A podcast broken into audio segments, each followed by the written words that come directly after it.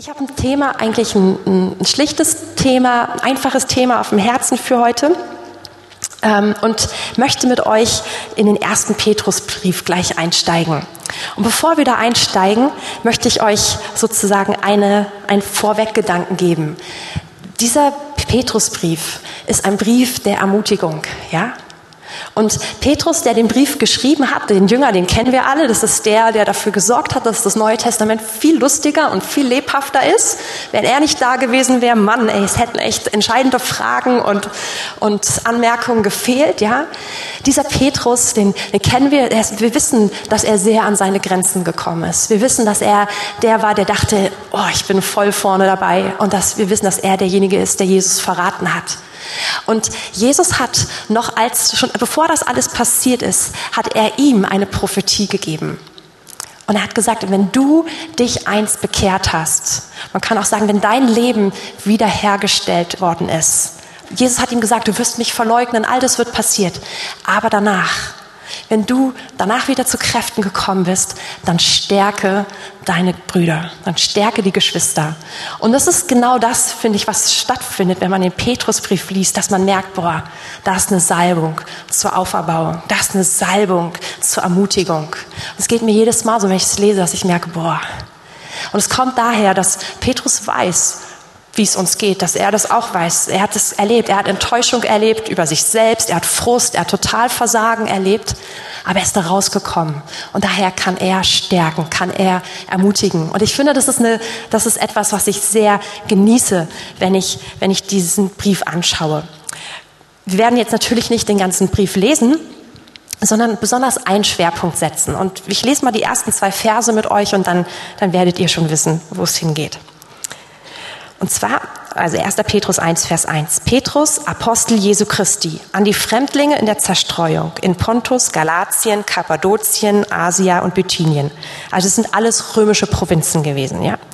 Die auserwählt sind, gemäß der Vorhersehung des Vaters, in der Heiligung des Geistes, zum Gehorsam und zur Besprengung mit dem Blut Jesu Christi. Gnade und Frieden werde euch mehr und mehr zuteil. Petrus spricht hier viele verschiedene Gemeinden in Kleinasien an und er sagt an euch und zwar an, können wir nochmal auf erst genau, an die Fremdlinge. Jetzt könnte man denken, hm, aber ganz viele von denen wohnen genau in der Stadt, wo sie auch geboren sind und wo sie hingehören. Er schreibt an die Fremdlinge in der Zerstreuung. Und jetzt zählt er auf, wo sie überall sind. Wir könnten jetzt Berlin noch hinten dran setzen, ja? Und damit fängt er an, eigentlich einen großen Gedanken schon zu entwickeln, der sich durch diesen ganzen Brief durchzieht. Nämlich, wir gehören gar nicht hierher. Wir sind wirklich Fremdlinge. Dieses Wort, viele, wir haben, wir haben eine ganze Gruppe Leute unter uns, die das vielleicht besonders gut nachvollziehen können. Flüchtlinge. Das sind nichts andere, anderes als Leute, die in einer anderen Umgebung sind, als sie vorher gewohnt haben, ja? Man könnte auch das übersetzen als Aliens. Das wäre völlig richtig, ja. Als Wanderer auf Erden ohne Bürgerrecht. Als Leute, die einfach nur vorübergehend da sind. Und Petrus sagt an euch, ihr seid übrigens Fremdlinge. Und was so schön ist, in Vers 2 sagt er, ihr seid nicht nur Fremdlinge, sondern ihr seid Auserwählte. Und diese beiden Begriffe, mit denen sind seine jüdischen Zuhörer total vertraut. Weil das jüdische Volk kennt das schon von Anfang an. Die kennen das mit dem Fremdlingsein voll, voll gut. Die waren ständig verschleppt. Die waren woanders, ja. Sie waren in Ägypten, dann waren sie im babylonischen Exil. Sie waren in allen möglichen anderen Situationen und sie wissen, was das bedeutet, wo zu sein, wo man eigentlich nicht richtig hingehört, wo nicht das Bürgerrecht ist. Aber gleichzeitig waren sie erwählt. Waren sie das erwählte Volk. Und das spricht Petrus jetzt seiner Zuhörerschaft, die ganz bunt gemischt ist, zu und sagt, ihr seid es alle. Ihr seid Fremdlinge, aber ihr seid erwählt. Und gerade über, über diesen Punkt des Fremdlingssein, ähm, darauf möchte ich heute eingehen. Und jetzt machen wir mal was, was ein bisschen, unge also ja, wir spoilern so ein bisschen sozusagen, ja. Wir gehen mal ganz ans Ende vom ersten Petrusbrief und zwar in den vorletzten Vers.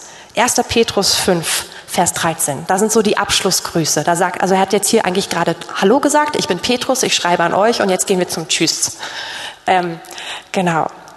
Und hier schreibt er, es grüßt euch die Mitauserwählte in Babylon. Und Markus, mein Sohn, grüßt einander mit dem Kuss der Liebe.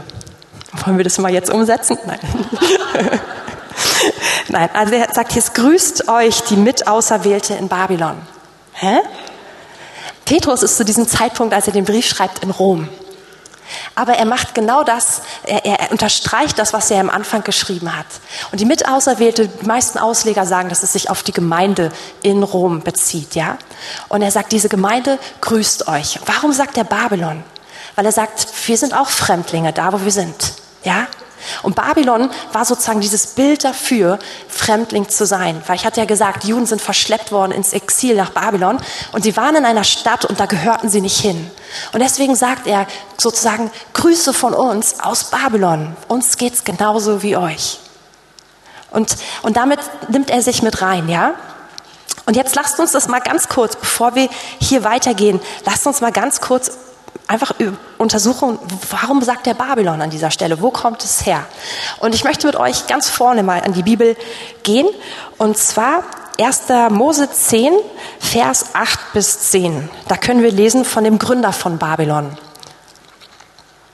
Auch zeugte Kusch den Nimrod. Nimrod ist die Person, auf die es gerade ankommt.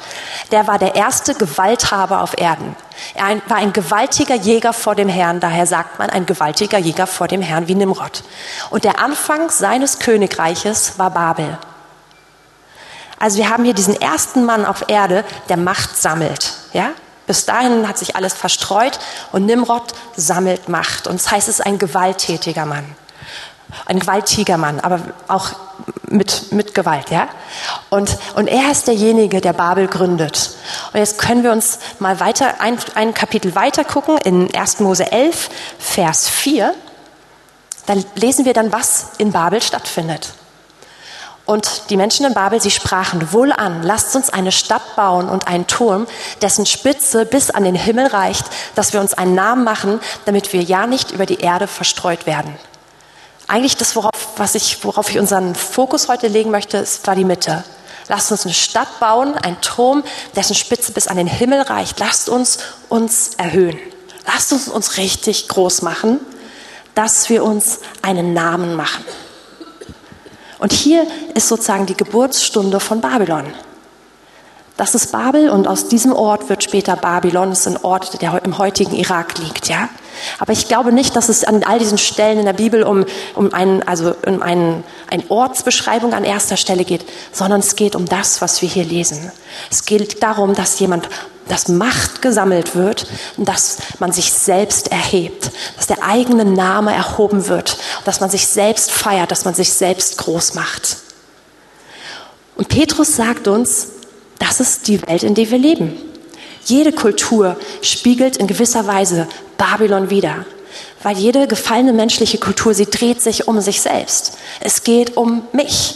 Es geht darum, dass ich gesehen werde. Es geht um Selbsterhörung. Es geht um Selbstverwirklichung. Es geht um Selbstgefallen. Es geht darum, dass ich meine Lust habe, dass ich, dass, dass ich das bekomme, was mir gefällt, ja. Und das ist, das ist die Kultur, in der wir leben. Und Petrus sagt ganz klar, das war nicht nur damals im Alten Testament, sondern es ist auch heute so. Und jetzt spricht er uns Gläubige an und sagt, und ihr seid Fremdlinge. Ihr seid Aliens. Ihr gehört da gar nicht rein. Und wir wollen uns jetzt ein bisschen anschauen, wie, wie, sich, diesen, wie sich dieser Gedanke entwickelt. Und lasst uns ähm, zum 1. Petrus 1.13 gehen nachdem Petrus uns einfach erstmal erzählt hat, wie, wie toll die Hoffnung unseres Erbes ist und wie toll die Gemeinschaft mit Gott ist, fängt er an, dieses Thema wieder aufzugreifen. Und zwar 1. Petrus 1, Vers 13. Da geht es los. Da heißt es, darum umgürtet die Lenden eurer Gesinnung. Seid nüchtern und setzt eure Hoffnung ganz auf die Gnade, die euch zuteil wird in der Offenbarung Jesu Christi heißt es, die, was heißt es, dass wir die Lenden, dass wir die Lenden unserer um, Gesinnung umgürten sollen? Da steht, ich lese es lieber gleich aus meiner Bibel vor. Ah, meine Bibel hat tolle Fußnoten, ja? Und hier steht ein Bild für geistliche Bereitschaft. Bereitet euch innerlich auf Kämpfe und Prüfung vor. Die langen Gewänder der orientalischen Männer mussten mit einem Gürtel hochgebunden werden, um Bewegungsfreiheit bei Arbeit oder beim Kampf zu gewähren. Also dieser Satz heißt, ihr Männer, Röcke hoch, ja? Stellt euch mal vor, das hätte Mel Gibson mit seinem Team gemacht, ne? Also, das heißt, mach dich bereit, mach dich bereit zum Einsatz. Das heißt, sei achtsam. Du lebst wirklich in Babylon. Du lebst in einem Kampf. Du lebst in einer Kultur, in die du nicht reingehörst. Zu der du nicht, du bist nicht so wie sie. Also sei vorsichtig, weil da gibt's immer Spannung. Du wirst dem gar nicht entgehen können. Und deswegen sei nüchtern, sei dir dessen bewusst. Es gibt viele Leute, wir sind uns dessen nicht bewusst, wir lassen uns einfach treiben vom Leben.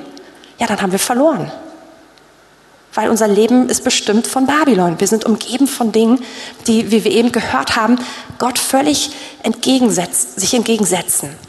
Aber die Antwort steht auch hier und in den nächsten Versen. Das heißt nämlich, setzt, setzt eure Hoffnung ganz auf die Gnade, die euch zuteil wird in der Offenbarung Jesu Christi.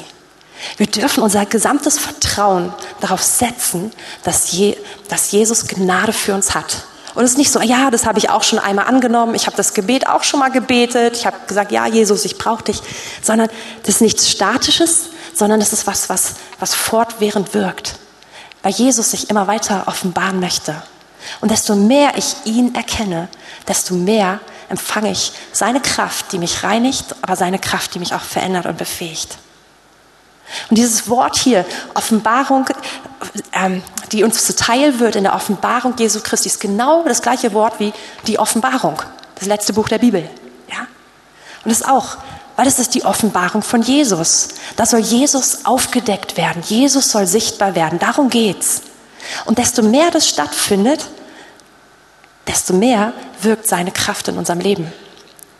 Ich habe Weihnachten eine neue Bibel geschenkt bekommen ähm, einfach eine andere, eine neue Übersetzung, die ich mir gewünscht hatte.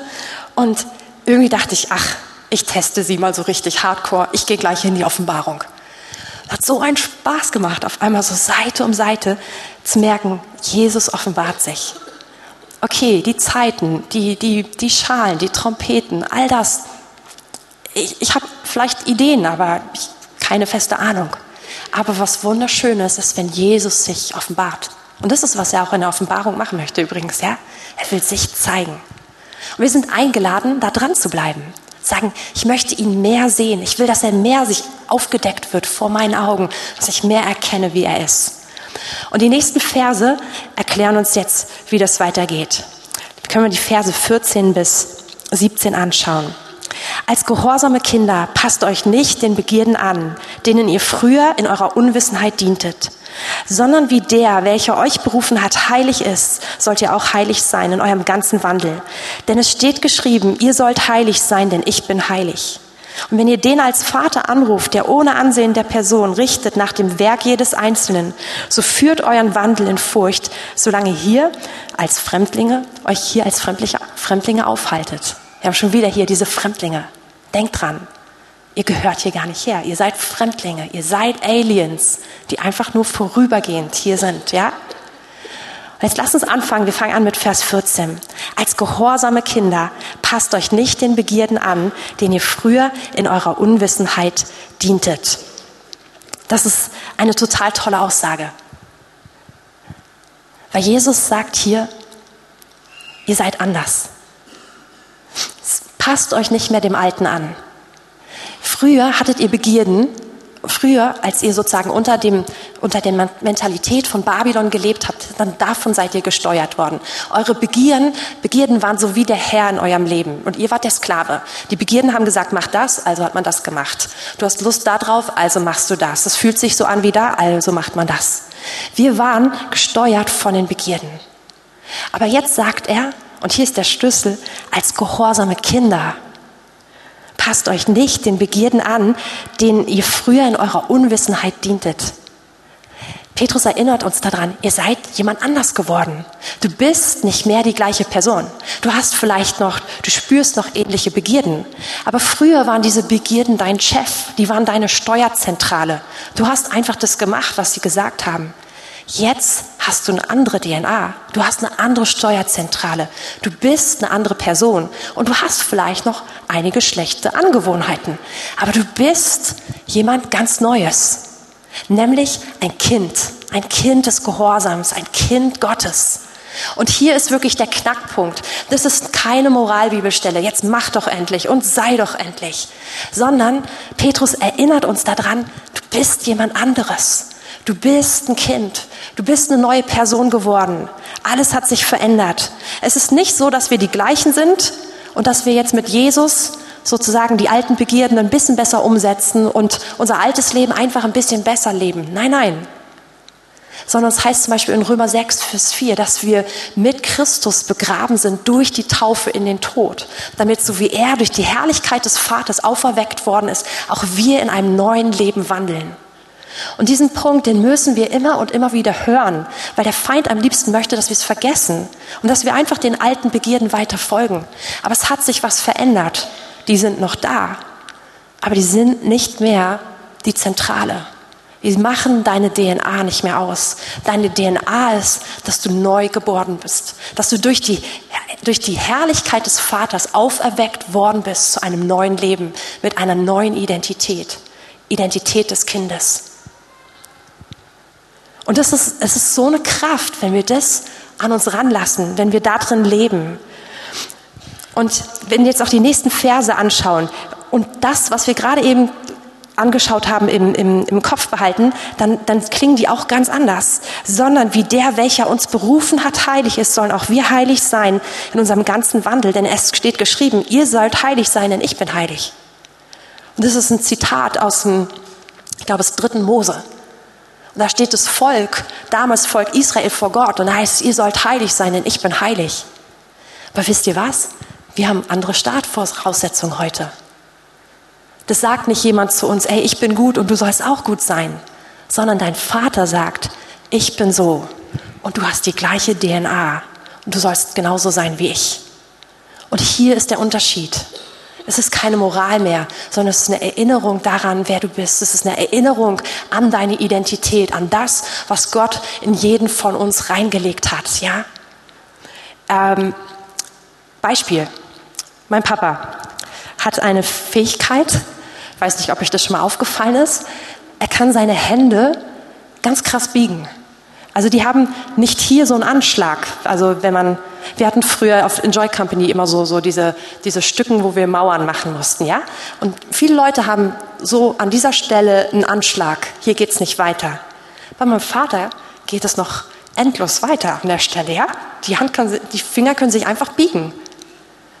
Und wenn mein Papa sich jetzt hinstellen würde und sagen würde, meine Finger biegen sich, also sollen sich deine jetzt auch biegen, ja?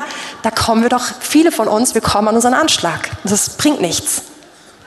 Aber wenn mein Papa mir das sagt, dann sage ich, okay. Guck mal, mein Daumen, ich kann ihn in den rechten Winkel machen. Ganz von alleine, ohne irgendwelche Anstrengung. Aber es ist einfach, weil ich das von ihm geerbt habe, wofür auch immer es gut sein soll, ja? Aber diese Stelle hier, die wir gerade gelesen haben, die ist ähnlich. Gott erinnert dich daran. Du bist mein Kind. Du sollst sein wie ich. Und das nicht aus deiner eigenen Kraft, das nicht, weil du dich jetzt abschneidest, alles an dir irgendwie äh, quadratisch und praktisch und gut machst, sondern weil es in dir drin ist. Weil Gott diese DNA in dich reingelegt hat. Jetzt kann man sagen, gut, du hast aber eben gesagt, trotzdem sind diese Begierden vielleicht noch so als Gewohnheiten da. Ja, absolut. Also ich werde es nicht so tun, als wenn wir uns alle für den Herrn entschieden haben und seitdem juckt uns nichts mehr und diese Begierden sind einfach weg. Aber wir können lernen, damit zu leben. Wir können es zu Gott bringen und Gott kann die Dinge total verändern. Und das sagen uns jetzt hier die nächsten Verse nochmal etwas klarer. Ab Vers 18. Hier heißt es, denn ihr wisst ja, dass ihr nicht mit vergänglichen Dingen, mit Silber oder Gold losgekauft worden seid aus eurem nichtigen, von den Vätern überlieferten Wandel, sondern mit dem kostbaren Blut des Christus als eines makellosen und unbefleckten Lammes. Wir sind erlöst worden. Wir sind unsere, unsere Sünden, sie sind bezahlt worden. Nicht, weil jemand irgendwie 100 Euro über den Tisch schiebt und sagt, ach, darüber können wir doch jetzt hinwegsehen, sondern weil Jesus sich selbst gegeben hat, sein Blut. In seinem Blut steht übrigens auch für sein Wesen, ja, und das hat er für uns gegeben. Und es das heißt, wir lesen weiter. Er war zuvor außersehen vor Grundlegung der Welt, aber er wurde offenbar gemacht in der letzten Zeit, das war vor 2000 Jahren, um euretwillen, die ihr durch ihn an Gott glaubt, der ihn aus den Toten auferweckt hat und ihm Herrlichkeit gegeben hat, damit euer Glaube und eure Hoffnung auf Gott gerichtet seien. Also hier erinnert Petrus nochmal daran, eure Hoffnung, die liegt in Auferstehungskraft.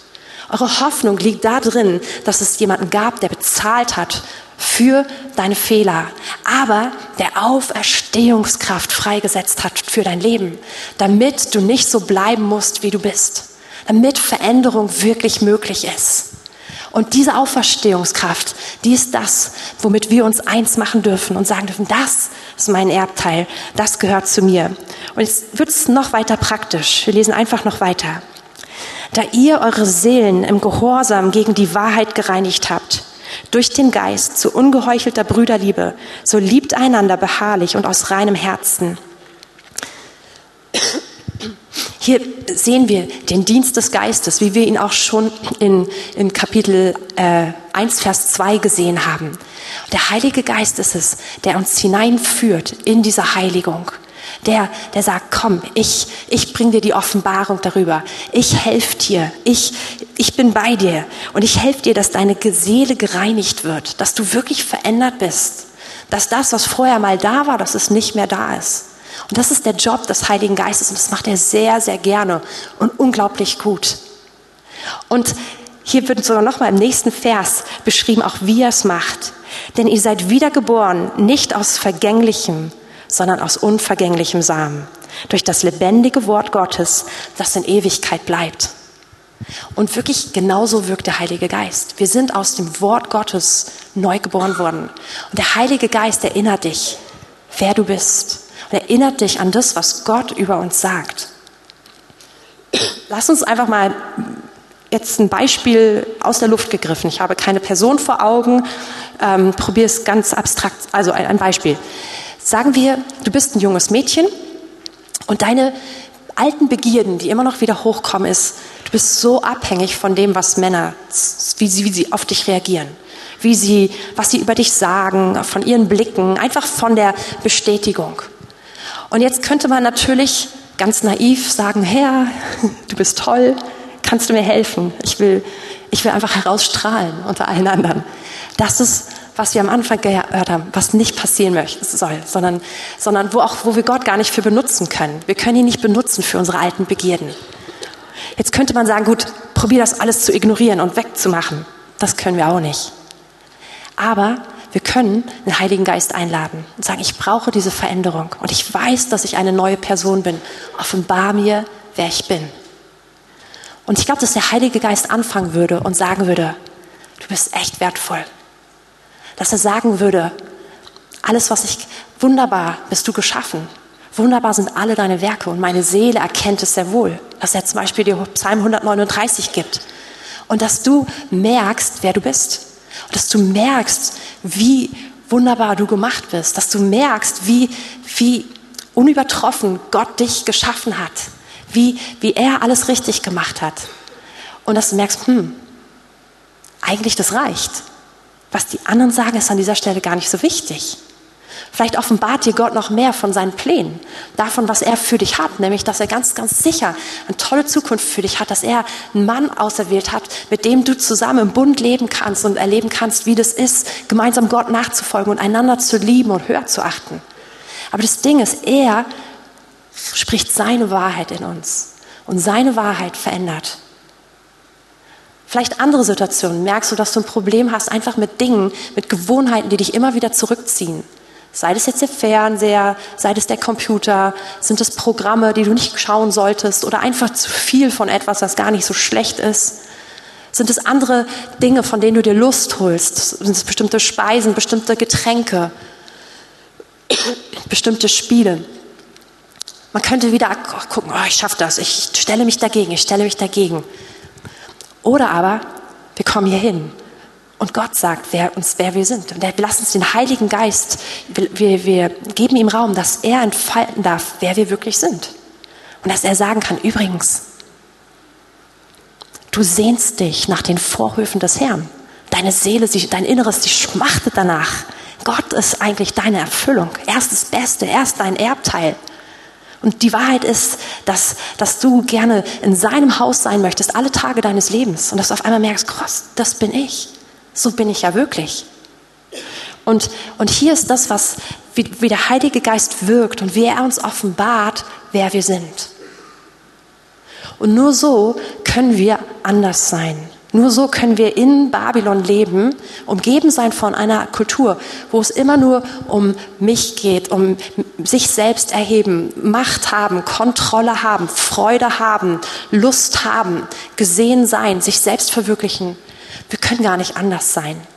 Es sei denn, wir ergreifen das neue Leben, was Jesus für uns hat. Und wir verstehen und wir lassen den Heiligen Geist die DNA entfalten, die schon in uns ist. Und wir merken, dass diese alten Gewohnheiten, dass sie einfach von uns abfallen.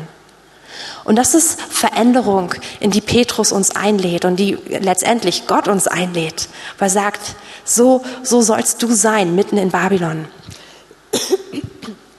Wir hatten das eben schon in, in Vers 23, da heißt es, dass, nee, 22, dass wir ähm, unsere Herz, unsere Seelen reinigen sollen zu ungeheuchelter Bruderliebe.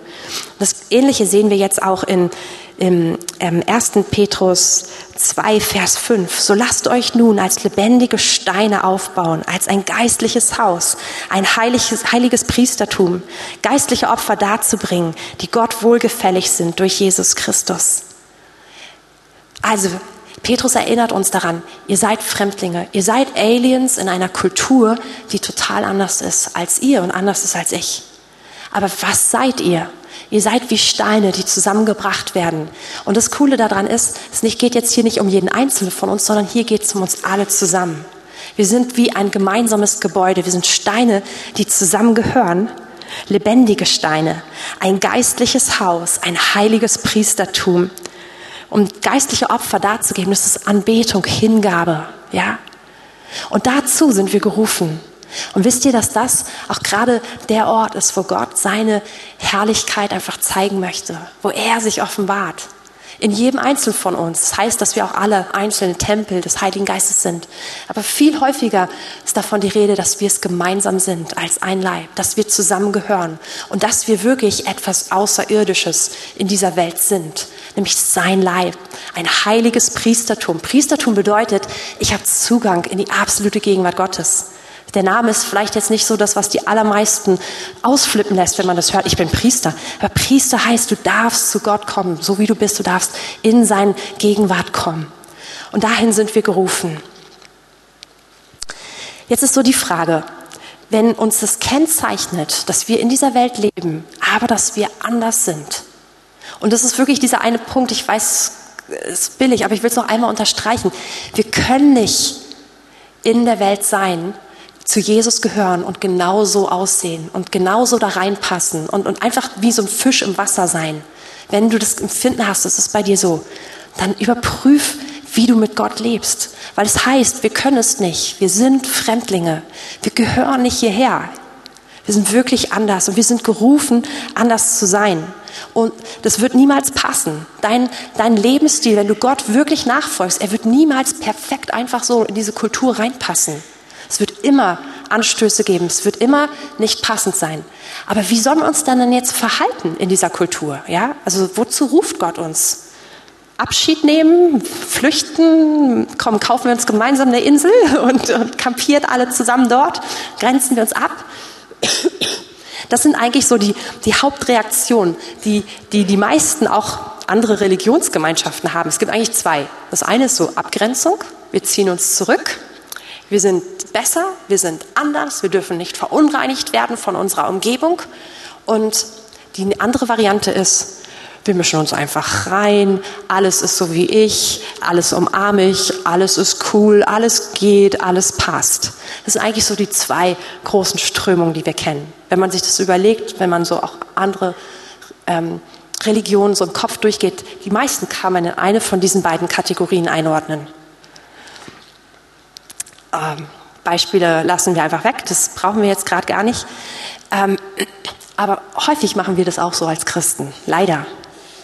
Und ich muss euch gestehen, ich habe mich häufig in die Ich ziehe mich zurück Kategorie ein, eingeordnet. Ja? Ich weiß, dass als ich in die Oberstufe gekommen bin als Teenager, ich war eben zwölf Jahre, siebte Klasse, neue Schule, ich kannte in meiner Klasse niemanden, null Personen, ja, niemanden. Alle anderen, fast alle anderen kannten sich untereinander in großen Gruppen. Ich kam da rein, kannte niemanden. Alle waren anders. Ich glaube, ich war so ein bisschen so wie das kleine Ponymädchen zwischen so halbwüchsigen, halbstarken, ja. Ähm, alle waren anders. Ich habe nicht reingepasst. Und ich bin ganz, ganz schnell in diese Rolle gegangen. Ich gehöre nicht dazu. Ja, ich, ich grenze mich lieber ab. Wer weiß, ob ich mich beschmutze. Gleich in der ersten Woche hat unsere Deutschlehrerin gefragt, wir haben ähm, ein, ein, eine Kurzgeschichte, die Waage der Balex, gelesen. Ich glaube, das ist von Böll. Und da kommt irgendwie der Pastor zu einer angesehenen Familie im Ort jede Woche zum Essen. Und da hat sie gefragt, na und bei wem ist von euch ist denn der Pastor jede Woche zum Essen? Meinte ich so, bei mir. Es war einfach nicht nachgedacht in diesem Moment. Damit waren erstmal viele komische Blicke auf mich gerichtet. Ich konnte das dann nur erklären damit, dass mein Papa jeden Tag bei mir zum Essen ist, weil er mein Vater ist. Und damit hatte ich diesen Stempel weg. Ja, erste Woche voll super gemacht. Und das bis hierhin wäre auch überhaupt nicht schlimm gewesen. Aber ich habe mich überhaupt nicht wohl gefühlt. Und ich bin, ich bin in diese Rolle gegangen. Ich war, ich habe mich abge, abgekapselt. Und ich glaube nicht, dass ich ein gutes Zeugnis für meine Klassenkameraden in der siebten, achten, neunten Klasse gewesen bin. Einfach weil ich nicht klar kam, damit anders zu sein und nicht reinzupassen. Und, und ja, wenn ich zurückschaue, bin ich echt traurig darüber, über diese Chance, die ich an der Stelle verpasst habe und darüber, wie ich mein Christsein vorgelebt habe an dieser Stelle, weil ich genau das gemacht habe. Ich habe ihnen suggeriert, ihr seid schlecht und Mann, da ist, also meine Klasse war krass, krass, krass drauf, wirklich, ja. Also, die haben sich Sachen geleistet und, und haben Dinge gemacht, die sehr ungewöhnlich sind, auch in dem Alter. Und damit kam ich einfach nicht klar und also bin ich auf Abstand gegangen ich hatte viele Freunde, die genau das gegenteilige Konzept hatten, ja, die sich gesagt haben, hey, Gottes Liebe, wir müssen alle lieben, wir müssen alles, komm, alles mitmachen, alles ist gut, ich umarme alles, ich bin cool, ich bin dabei und ich bin niemand, der, der besser ist. Und die waren dann voll mittendrin. Und ich habe viele davon, von, von ihnen einfach zugeschaut, wie sie ihr Leben wirklich gegen die Wand gefahren haben an der Stelle und wie sie irgendwann überhaupt nicht mehr anders waren und wie sie eigentlich genau in der Kultur, in der sie sich aufgelöst haben, die sie völlig umarmt haben, voll reingesprungen sind, wie sie eigentlich in dieser Kultur dann, ja, wie es ihnen sehr schlecht ging, wie, wie, wie wirklich Zerstörung gekommen ist in ihrem Leben und viele von ihnen dann auch gar nicht diesen Schritt gemacht haben, gar nicht mehr mit Gott zu leben. Also ich kenne diese beiden und ich kann sie beide nicht empfehlen. Aber jetzt ist die Frage, was, was ist die Lösung? Und was sagt uns auch Petrus gerade dazu, wenn ihr sagt, ihr lebt als Fremde, als Außerirdische, als Aliens? Und jetzt lasst uns schauen in 1. Petrus 2, Vers 11. Geliebte, ich ermahne euch als Gäste und Fremdlinge. Also nochmal, dieses beides, ja. Ihr seid Gäste, dauerhaft wohnende Außerirdische sozusagen, ja. Enthaltet euch der fleischlichen Begierden, die gegen die Seele streiten. Er unterstreicht es einfach nochmal und sagt, enthalte dich. Lass dich davon nicht niederkriegen, weil letztendlich streiten diese Begierden sogar gegen dich selbst, ja? Das, was wir eben gehört haben, scheint wirklich ein wichtiger Aspekt zu sein, sonst würde es nicht so häufig kommen. Und jetzt kommt aber Vers 12 und führt einen guten Wandel unter den Heiden, damit sie da, wo sie euch als Übeltäter verleumden, doch aufgrund der guten Werke, die sie gesehen haben, Gott preisen am Tag der Untersuchung. Und das ist jetzt das Interessante. Petrus sagt, ihr seid anders, Und es ist so wichtig, dass ihr das versteht. Es ist wichtig, dass ihr wisst, wo ihr dazugehört, nämlich zu Gottes auserwähltem Volk. Ihr gehört zu einer Gemeinschaft von Gläubigen, von Priestern. Aber in dem Anderssein ziehen wir uns nicht zurück. Und wir, es kommt nicht von oben, sondern er sagt es hier zweimal, führt einen guten Wandel. Und er sagt, redet, dass sie unsere guten Werke sehen sollen. Und es sind Werke, die dienen. Das sind Werke, die hingehen. Das sind Werke, wo wir lieben und wo wir uns erniedrigen. Und das ist eigentlich auch völlig logisch, weil wenn wir uns mal überlegen, wem folgen wir denn nach? Wir folgen Jesus. Und wie hat Jesus triumphiert? Wie hat er gewonnen? Er ist ans Kreuz gegangen. Er ist in unsere Welt gekommen und er war, er war hier in der Welt und er hat keine Distanz gezeigt, aber er war so anders als die Welt. Er war zu keinem Zeitpunkt gleich den Leuten, mit denen er sich, mit denen er umgegangen ist. Auch wenn er mit Sündern zusammen war, wenn er mit Leuten zusammen war, die Abschaum der Gesellschaft war. Er war total nahbar, aber er war total anders. Und wie hat Jesus gewonnen? Wie hat Jesus einen Unterschied gemacht? Am Kreuz.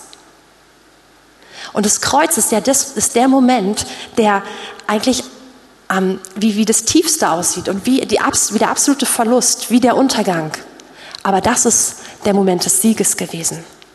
Und hier erinnert uns Petrus dran, die Geschichte von Jesus ist die Geschichte, die in unserem Leben sich wiederholen soll. Nicht, dass wir für andere ans Kreuz gehen, aber dass wir gewinnen an den Stellen, wo wir dienen, wo wir tief gehen. Wir beeindrucken die Leute nicht. Jesus hat nicht am Kreuz gehangen und alle waren total beeindruckt. Boah, der hat's ja richtig drauf wow, er hat es einfach hingekriegt. Nein, ganz im Gegenteil, er, er, hängt am Kreuz und er stirbt für die Menschen, die in dem gleichen Moment noch für ihn lästern, über ihn lästern und es überhaupt nicht merken. Der Moment des Durchbruchs, der Moment, wo sich alles verändert hat, war total unscheinbar und haben die Leute in dem Moment, viele von ihnen gar nicht mitgekriegt. Der Hauptmann zum Beispiel dann schon. Aber das war der Moment, wo, wo er gewonnen hat. Und das ist das, was Petrus uns vorschlägt. Er sagt, seid Fremde. Wisst, dass euer Bürgerrecht in den Himmeln ist. Dass ihr wirklich nur Zeit hier seid, dass ihr hier gar nicht hingehört. Und dass ihr erst recht nicht der Welt gleich sein solltet. Und es ist wichtig, dass ihr anders sein sollt. Aber es ist genauso wichtig, dass wir geben, dass wir lieben, dass wir dienen, dass wir uns nicht abkapseln. Und in dieser Art und Weise verändern wir die Kultur um uns herum. Weil die Bibel fordert schon, schon damals die weggeführten Juden in, in Babylon, nach Babylon auf und sagt, suchet den Segen, suchet das Wohlergehen der Stadt, denn ihr Wohlergehen wird euer Wohlergehen sein. Jesus hat selbst ein Interesse an Babylon. Aber die einzige Möglichkeit, wie wir einen Unterschied machen können, da wo wir stehen, wie wir einen Unterschied machen können in unserer Kultur, ist, wenn wir das befolgen, dass wir wirklich verstehen, wir sind nicht von dieser Welt. Und wir können auf keinen Fall so sein wie sie. Wir dürfen nicht deckungsgleich sein. Wir müssen anders sein, aber dienen, aber geben. Und wisst ihr was? Damit sprengen wir immer wieder jedes Raster. Damit rechnet keiner. Die meisten Leute rechnen entweder mit Christen, die unglaublich distanziert sind, die sich absondern, die einfach das, das Gefühl vermitteln, wir sind besser und, und ihr seid sowieso schlechter. Und dann kennt man sicher auch andere Christen, die so leben wie jeder andere auch und für die alles cool ist. Da gibt es nie an irgendeiner Stelle irgendeinen Konflikt oder sowas. Aber das, was, was Petrus uns hier vorlegt, wie, wie Gottes Perspektive für uns ist, das ist etwas, womit wir nicht ins Raster passen. Aber es ist etwas, zu dem sich Gott total stellt. Erinnert ihr euch an die, an die Geschichte von Daniel und seinen Freunden? Ähm, Hanania, Misael und Asaja heißen sie, oder Shedrach, Meshach und Abednego in der babylonischen Sprache. Die sind so ein cooles Beispiel für das, was Petrus uns hier vorstellt. Sie kommen, sie sind verschleppt in eine fremde Kultur nach Babylon und was machen sie? Sagen, ey, sorry, wir können nicht das essen, was ihr auch esst. Wir können nicht uns mit der Speise beflecken, die ihr esst. Das ist Götzenopferfleisch, das ist, ist nicht koscher, das können wir nicht machen. Und das Verrückte ist, es heißt, dass viele verschleppt worden sind und dass viele aus Juda und aus Israel verschleppt worden sind. Also wir haben eine große Menge von Leuten und wir haben vier, die sagen, sorry, am Hof des Königs, da können wir nicht mitmachen. Und das ist wieder dieser Punkt, der passt nicht. Die waren nicht cooler als alle anderen, sondern ganz im Gegenteil, sie waren sehr anders. Und dazu haben sie gestanden. Und dann stellt sich Gott dazu und er gibt ihnen Gunst. Und dieser Aufseher, unter deren Obhut sie gepackt sind, der sagte, okay, ich mache das mit und ich check, ob ihr wirklich gut ausseht. Und sie sehen gut aus und sie entwickeln sich hervorragend. Und es das heißt, dass der König einfach wirklich beeindruckt gewesen ist, der König Nebukadnezar. Drei Jahre lang sind die umerzogen, geprägt, gebildet worden in Babylon. Und sie haben, haben das mitgemacht, sie haben, haben sich dem ausgesetzt, aber sie haben nicht ihre Kultur aufgegeben, ihre eigene. Und sie haben herausgestochen und sie haben wirklich einen Unterschied gemacht. Und dann die, die Story wiederholt sich fast mehrfach, ja? Dann ein zweites Mal auch mit, mit den dreien, mit Shadrach, Meshach, Abednego, bei dem goldenen Bild, bei dem Standbild, was aufgebaut wird. Auch da wieder. Die hätten einfach reinfließen können, sich einfach reinmischen können in die Kultur, so sich verhalten, so aussehen wie alle anderen. Aber sie haben gesagt, sorry, das können wir nicht. Wir sind Juden, wir können nicht einfach irgendetwas anbeten, wir beten nur unseren Gott, den Gott des Himmels an. Nichts anderes, vor nichts anderem können wir unsere Knie beugen. Und es ist wieder dieser Punkt, wo sie so einen Unterschied gemacht haben. Aber Gott hat sich total dazugestellt. Und was ich so krass interessant finde, ist, dass sie, bevor sie Nebukadnezar sagen, sorry, wir sind hier nicht dabei bei dieser Anbetung, dass sie sagen, und es ist auch egal, ob Gott uns aus deiner Hand errettet oder nicht. Sie sagen, Gott kann hier ein Wunder tun, Gott kann eingreifen. Aber selbst wenn nicht, so sollst du wissen, es ist für uns überhaupt keine Option. Wir gehören einem anderen Königreich an. Wir sind Fremdlinge hier. Und unser Bürgerrecht ist sowieso woanders. Unser Gewinn ist sowieso woanders. Und wisst ihr was? Wir, Entschuldigung. Wir lesen immer wieder, jetzt im Petrusbrief dann, wie Gott das krönt, mit Herrlichkeit. Und Gott möchte uns hier nicht irgendwie so einen Hindernisparcours aufstellen, sondern ganz im Gegenteil. Er will uns in das hineinführen, wonach wir uns sehr sehen. Das ist seine Herrlichkeit in unserem Leben. Und die kommt genau an diesen Stellen. Wenn wir uns an die Geschichte von Shadrach, Meshach, Abednego erinnern, dann kommt Jesus, der ist ein Sohn der Götter und kommt zu ihnen in Feuerofen. Mann, Jesus ist noch nicht mehr als auf die Welt gekommen, so als Jesus. Aber er offenbart sich schon mal vorab, weil er seine Herrlichkeit zeigt in dieser Situation. Aber es gibt auch Situationen, wo es total anders ausgeht, wo es so ausgeht wie und auch wenn nicht, ja. Und es sind genauso die Situationen, wo die Herrlichkeit Gottes zum Tragen kommen möchte. Und das ist jetzt der letzte Vers, den ich mit euch anschauen möchte. 1. Petrus 4, Vers 12 bis 14. Geliebte, lasst euch durch die unter euch entstandene Feuerprobe nicht befremden, als widerführe euch etwas Fremdartiges. Petrus schreibt an Christen, die sagen, oh Mann, das ist ganz schön krass, wenn ich so lebe, wie du das gesagt hast. Das kostet mich einiges. Das reibt sich hier total. Und er sagt, das ist nichts, das ist nichts Außergewöhnliches. Das ist eigentlich normal sondern in dem Maß, wie ihr Anteil habt an den Leiden des Christus, freut euch, damit ihr euch auch bei der Offenbarung seiner Herrlichkeit jubelnd freuen könnt. Und jetzt Vers 14. Glückselig seid ihr, wenn ihr geschmidt werdet, um des Namens Christus willen, denn der Geist der Herrlichkeit, der Geist Gottes ruft, ruht auf euch. Bei ihnen ist er verlästert, bei denjenigen, die lästern, aber bei euch verherrlicht. Und das ist, ich glaube, das ist wichtig, dass wir das wissen. Hier offenbart Gott seine Herrlichkeit. Er hat es schon damals bei Jesus so gemacht. Er hat sich total dazu gestellt. Und das Kreuz ist der Wendepunkt überhaupt geworden. Und für alle, die es angenommen haben, ist es die Veränderung überhaupt. Und für die anderen ist es schade, dass sie es nicht gemacht haben. Ja? Aber es wird immer beide Entscheidungen geben. Und so ist es auch bei uns. Wenn wir in der Welt sind, wenn wir anders sind, wenn wir lieben, wenn wir dienen, wird es immer diese Situation geben, wo wir sehen, wow, Gott wirkt. Im Text, den wir vorher gelesen haben, da heißt es, das ähm, führt einen guten Wandel unter den Heiden, damit sie da, wo sie euch als Übeltäter verleumden, doch aufgrund der guten Werke, die sie gesehen haben, Gott preisen am Tag der Untersuchung. Es gibt die, die uns verleumden. Es gibt die, die sagen, das ist total komisch.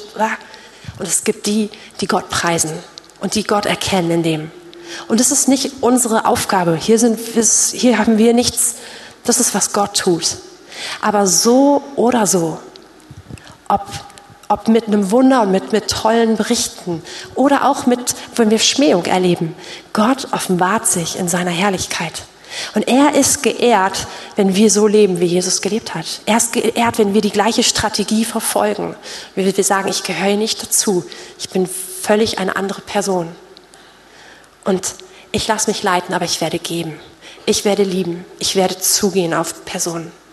Und der Rest, den macht er. Und ich glaube, dass es wichtig ist, dass wir wissen, wie Gott wirkt. Weil häufig wünschen wir uns doch in unserem Herzen, dass wir so voll die Helden sind, dass wir so die Überflieger sind, dass so Gott auf uns kommt und es alles sprüht und total toll und, und wir stellen uns Erweckung vor, die uns so quasi zu Übermenschen macht, zu, zu absoluten Gewinnertypen, zu Menschen, die einfach immer überlegen und erhaben sind. Und es wird sicher so eine Situation geben, wo wir Dinge erleben. Aber das Bild, was hier gemalt wird, ist ganz viel schlichter. Aber es ist total verlässlich. Gott ist ein Gott der Herrlichkeit.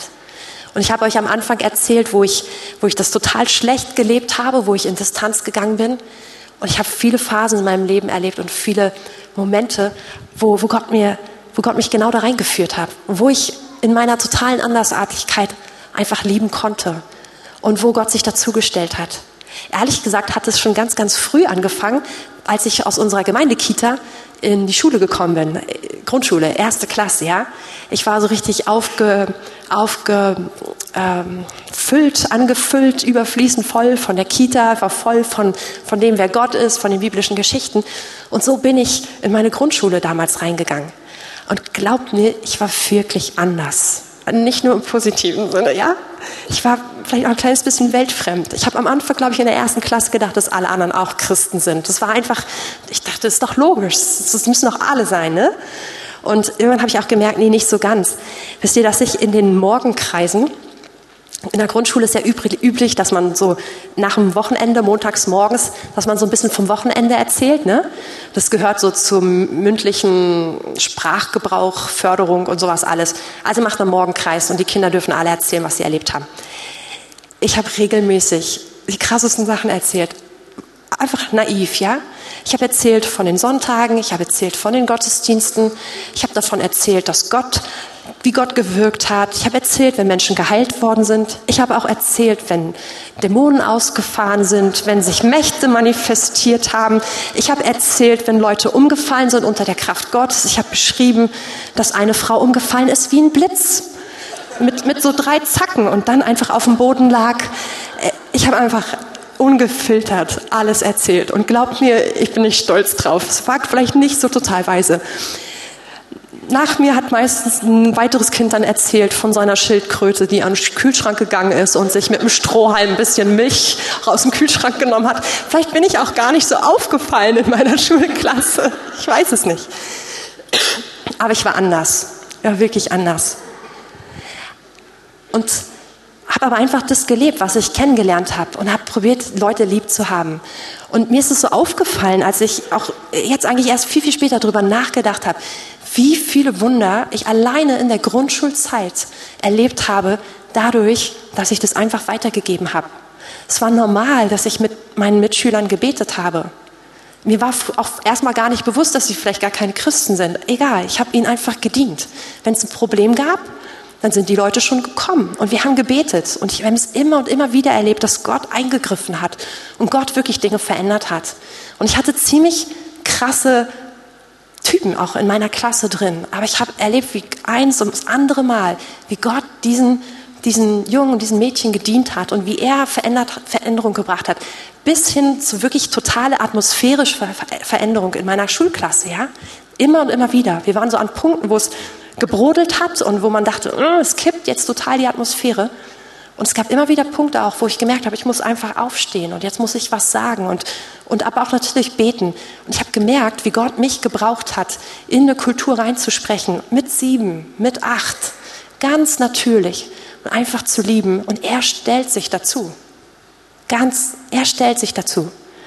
Aber ich habe es auch erlebt, wie das überhaupt nicht angenommen wurde.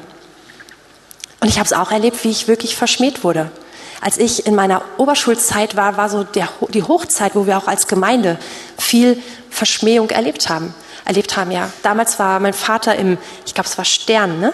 Stern abgedruckt, zusammen mit, wer war das? Nochmal, irgendwelchen Diktatoren, ne? War das Saddam Hussein damals oder irgendwie sowas? Du warst irgendwie direkt neben jemandem anders im Foto. Und es war so ein, es war so ein Bericht, so völlig absurd, ja? Und wir waren schon, wir waren echt verschrien.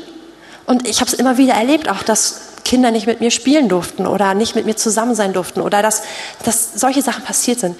Aber überall da war immer Herrlichkeit, war immer Gott da. Und ich möchte uns sehr ermutigen zu sagen, das ist kein gefährlicher Punkt.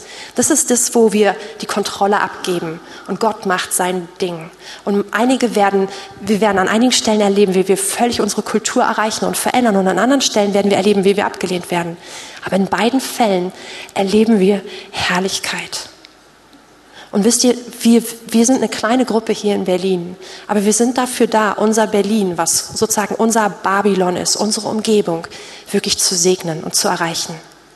Und es ist wichtig, dass wir uns als Fremdlinge, die absolut lieben und die ihn hier sehen. Und ich möchte uns einfach neu dazu einladen, dass wir das vor Augen haben.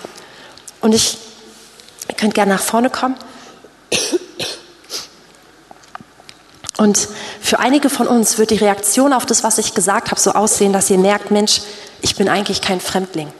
Wenn ich ehrlich bin mit mir selbst, dann passe ich perfekt in meine Umgebung rein. Ich spiegel eigentlich die Kultur um mich herum perfekt wider. Und dann ist Gottes Frage an dich, möchtest du nicht doch ein Fremdling sein? Möchtest du nicht erleben, dass du ein auserwähltes Volk bist, dass du sein Heiligtum bist, dass du sein Priester bist? Traust du dich, in diese Rolle reinzutreten, wirklich sozusagen Alien zu sein, so anders zu sein in deiner Umgebung? Und ihm das abzugeben. Auch die Bereiche, wo du merkst, hey, da ziehen mich meine, meine Begierden hin. Und das will ich eigentlich gar nicht so gerne loslassen. Aber du kannst ihm vertrauen. Er ist besser. Er ist immer besser als all das, was wir da aufgeben. Wirklich. Ich habe noch nie was losgelassen und danach gedacht, oh schade, dass es weg ist. Das Leben ist immer so viel schöner ohne.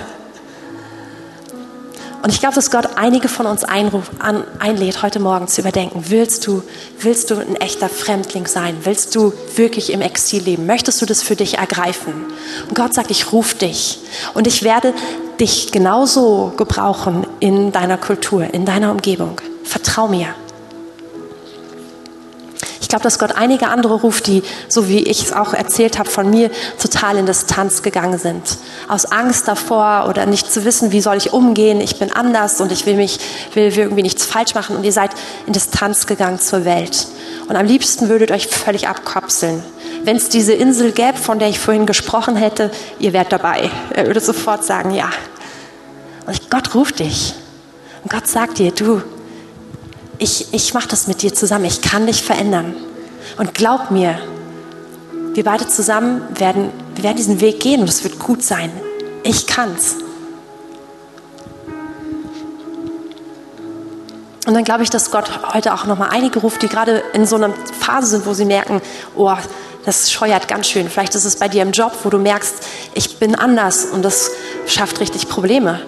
Nicht das Anderssein, weil du eine Macke hast oder irgendwie komische Eigenschaften, da sagt Petrus auch was zu, das wäre nicht schön, wenn wir um dessen Willen leiden, sondern Anderssein um Christi Willen. Und ich glaube, dass Gott so seine Herrlichkeit einfach dir richtig neu schenken möchte. Dass du erlebst, dass du dich freust in Herausforderung. Dass du sogar freust dich in Schmähung. Dass du dich freust, wenn, wenn du abgelehnt wirst um Christi Willen. Aber er offenbart seine Herrlichkeit in deinem Leben.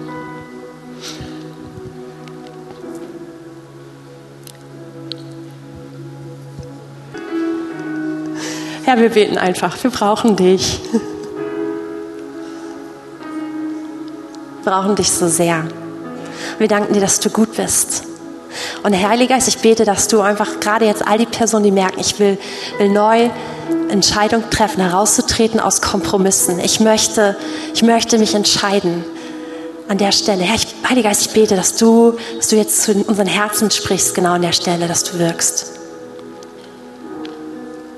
Und wenn euch das betrifft, wir werden jetzt gleich einfach ein Lied singen, möchte ich euch einladen, wenn du merkst, ich möchte, ich möchte an der Stelle klare Sache machen. Ich möchte dich einladen, dass du nach vorne kommst und dass du es einfach vor jemandem bekennst, vor einem Gebetspartner, dass du einfach sagst, ich merke, ich bin hier im Kompromiss und ich will hier raustreten. Wenn dich das betrifft, komm, verpasst die Chance heute nicht. Komm nach vorne und, tu, und triff diese Entscheidung. Gott wird sie segnen. Gott, Gott wird sich liebend gerne dazustellen. Und, aber ja, bitte verpasst diesen Moment nicht. Wenn du merkst, dass du überführt bist an der Stelle, was Distanz angeht, ich glaube, dass Gott dich dort, wo du stehst, einfach, dass er dich da jetzt berührt und dass er dich führt und dass der Heilige Geist dir zeigt, wie Schritte ganz praktisch daraus, darauf, daraus ähm, aussehen. Genau, aber ich möchte jetzt einfach die nach einladen, die merken, ich möchte, ich möchte klare Sache machen. Ich möchte aus Kompromissen raustreten. Komm nach vorne. Und ich möchte all die einladen, die Heilung brauchen, die noch keine Heilung vorhin ergriffen haben. Wir beten auch total gerne mit dir. Und wenn du dich noch nie für Jesus entschieden hast, dann darfst du natürlich auch total gerne mit dazu kommen. Bist ganz herzlich eingeladen. Wir zeigen dir gerne, wie du Jesus in dein Leben einlädst. Also diese Gruppen, Jesus einladen, aus Kompromiss raustreten und Heilung, ähm, Not. Ihr dürft gerne jetzt hier zum Gebet nach vorne kommen. Der Rest, lass uns einfach dieses eine Lied noch zusammen singen.